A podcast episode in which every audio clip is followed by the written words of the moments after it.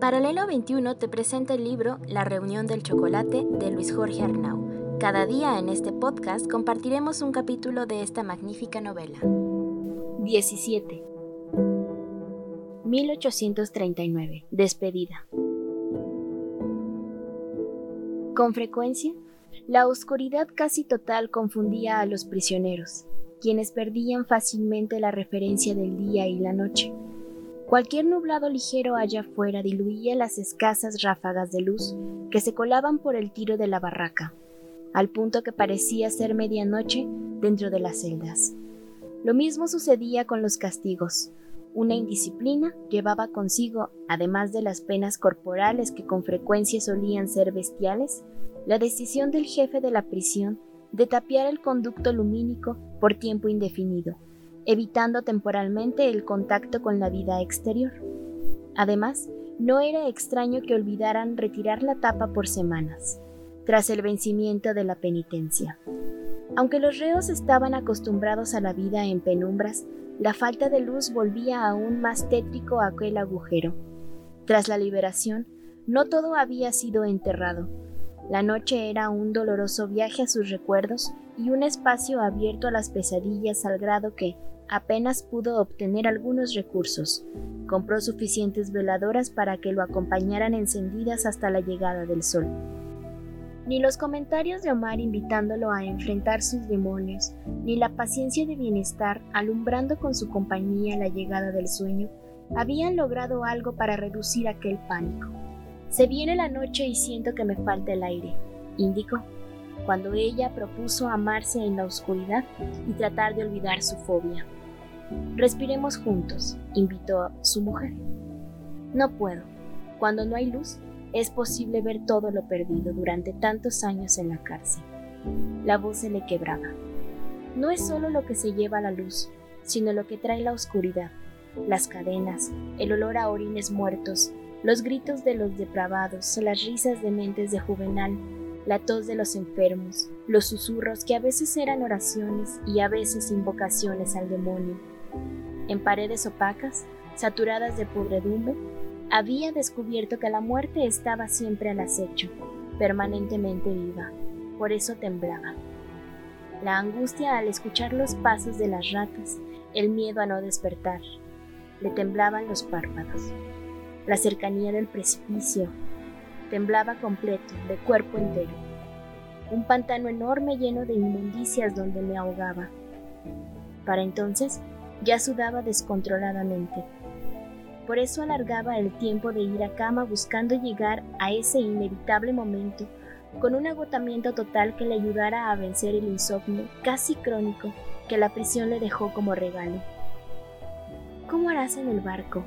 recriminó ella suavemente. No te dejarán encender una vela y causar un incendio, y son muchas noches. Cada vez que reconocía aquel enorme impedimento, recargaba ambas manos sobre sus sienes y empujaba su cabello hacia atrás, incapaz de superar aquella maldición. Era su mayor miedo para el trayecto. Ya había preguntado en el muelle a la llegada de los barcos que su grupo de estibadores debía descargar, y la respuesta era la misma por parte de los marinos. Una vela era un enorme riesgo que los capitanes solo se daban el lujo de correr por los pasajeros ricos. ¿Cómo harás en el barco? Repitió nuevamente invitándolo a reconsiderar aquella necedad y construir su propia patria en Manila, con ella, que se ofrecía para acompañar su oscuridad con mil candelabros.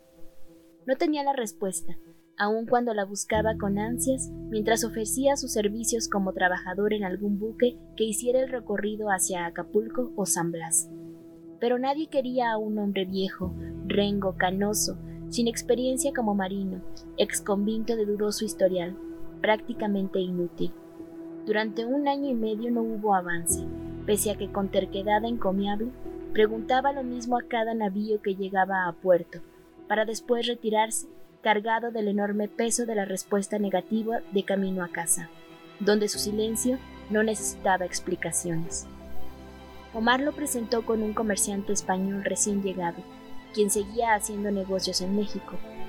José Matarradón era un hombre rozagante y cejijunto, amable y siempre elegante, nacido en Cádiz pero avecindado en todo el mundo. Vivía viajando, comprando seda en China y vendiéndola en España, comprando aceite de oliva en España para ofrecerlo en México, comprando plata mexicana y cambiándolo por seda, poseedor de una plática desproporcionada, sorprendente y divertida. Matarradona hablaba de aventuras y desgracias con la misma naturalidad que se refería al clima. Era un cristiano de cepa que, sin embargo, rehuía las ceremonias religiosas. Reía siempre, mostrando ganas de morirse feliz, y no dejaba ningún placer sin conocer, por si la vida no le dejaba regresar en el próximo viaje. A sus 40 años tenía una capacidad enorme para comer mucho y a todas horas, y beber mucho y a todas horas, y hablar mucho y a todas horas, y amar mujeres y a discreción y a todas horas. Con él todo iba al exceso, hasta su mirada fulminante que mostraba cierta ascendencia oriental. Mexicano, me dicen que quieres ir a tu patria, pero para tu mala fortuna no tienes plata, le dijo una tarde calurosa en que se encontraron tomando vino frente a los muelles con el dueño de los cocoteros. Le dicen bien, pues has encontrado un mecenas que te llevará con gusto, con la única condición de que me cuentes tu historia en el viaje y por las tardes me acompañes en la mesa, porque el trayecto amenaza con cien aburrimientos. La mano escondida de Omar tras aquella oferta impresionante, surgida casi de la nada, era más que evidente. Por fin, después de muchos años de sequía, Dios parecía haberlo escuchado en los oídos de su amigo. ¿Qué? insinuó el marino. ¿Es una propuesta difícil de cumplir? Un helado recorrido de sangre por su cuerpo le devolvió la vida. En lo segundo no tengo objeción, pero para contarle mi historia necesitaré diez viajes. Pues si falta tiempo, sonrió aquel hombre festivo que masticaba un trozo de tocino. Regresas conmigo a Manila. El antiguo presidiario extendió a su vez una mueca feliz ante la nueva oferta. No, eso no. Haré mi mejor esfuerzo para reducir la narración y terminarla en el viaje de ida. Si estás listo, nos iremos en una semana, aprovechando el clima y que sale un grupo de naves juntas, para evitar a los piratas. Por fin verás a tu país mexicano. Por fin. Ella no necesitó preguntar el resultado de aquel día en los muelles. La mirada de su compañero brillaba, y le era imposible disimular una enorme sonrisa que mostraba su dentadura incompleta. Tendrás que comer deprisa, le dijo al verlo llegar sin dar espacio a más charla, porque tengo sueño. Dos días más tarde, Bienestar al Cordín le hizo un festejo, que pareció funerario. Cocinó carabao y arroz con judías. Inclusive acarició su cabeza mientras él cantaba trozos de algunas canciones, pero ya no compartió su lecho, ni volvió a esperarlo para caminar el regreso desde el puerto. Con este banquete para mí te mueres, Epigmenio, lo que hagas después de hoy es otra vida. Ya no lloraría, lo había decidido. A partir de mañana guardaré luto y te pido que no regreses al cuarto. No quiero empezar a velar tu ausencia. Él no insistió en llevarla. Lo había intentado cien veces obteniendo cien veces la misma respuesta.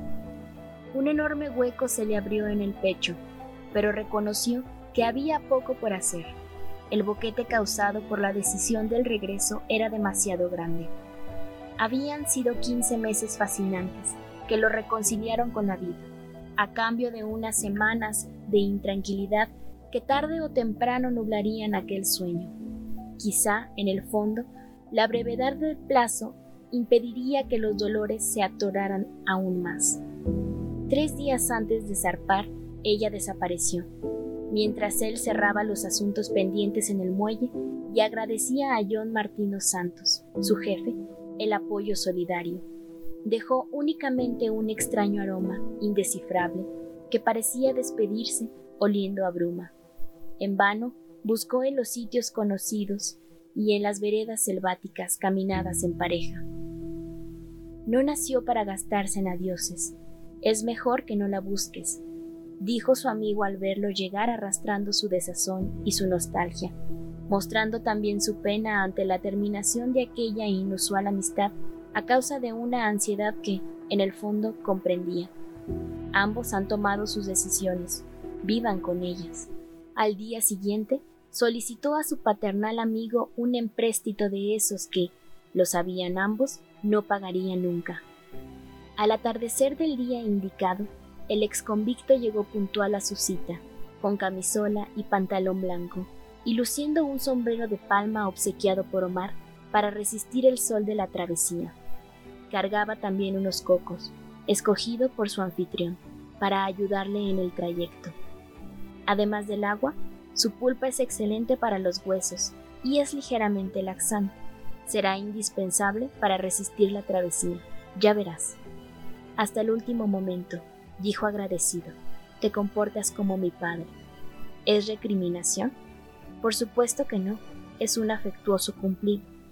Si en verdad fuera tu padre, no te habría dejado marchar, respondió triste, pues no me convence tu decisión. Pero no lo soy, así que ve con Dios, cruza el océano y encuéntrate con tu país. Agachó la cabeza de manera respetuosa, bendiciendo a su manera los pasos a seguir por aquel hombre confundido que no tenía explicación para sus actos. Miró la embarcación, su cómplice y su enemiga en los meses por venir, pero no dejó aparecer el miedo en un último respiro y ascendió con seguridad los escalones que se balanceaban uniendo el navío con aquella isla de reclusión. Desde la proa esperó un milagro de esos que la prisión le había enseñado que ya no existen. Pero ella no estuvo en el puerto. Mientras los últimos suministros eran subidos a bordo, los marinos soltaban las amarras, liberando aquel armatoste hasta dejarlo al arbitrio del viento y del oleaje. El barco se alejó lentamente de la orilla, en medio de un escándalo de gaviotas y pelícanos, malayos, haciéndose breve en aquella inmensidad azul y sin darle tiempo de arrepentirse. La tierra que por tantos años lo retuvo contra su voluntad se fue escurriendo en el horizonte, hasta que una línea de olas terminó por engullirla, dejando al navío envuelto en la soledad oscura de una travesía inmensa para regresarlo a América. Veinticuatro horas más tarde, sonriendo desparpajado y brincando con desmesurada alegría, un menudo filipino caminaba hasta la reja de acceso a la prisión, seguido por dos guardias.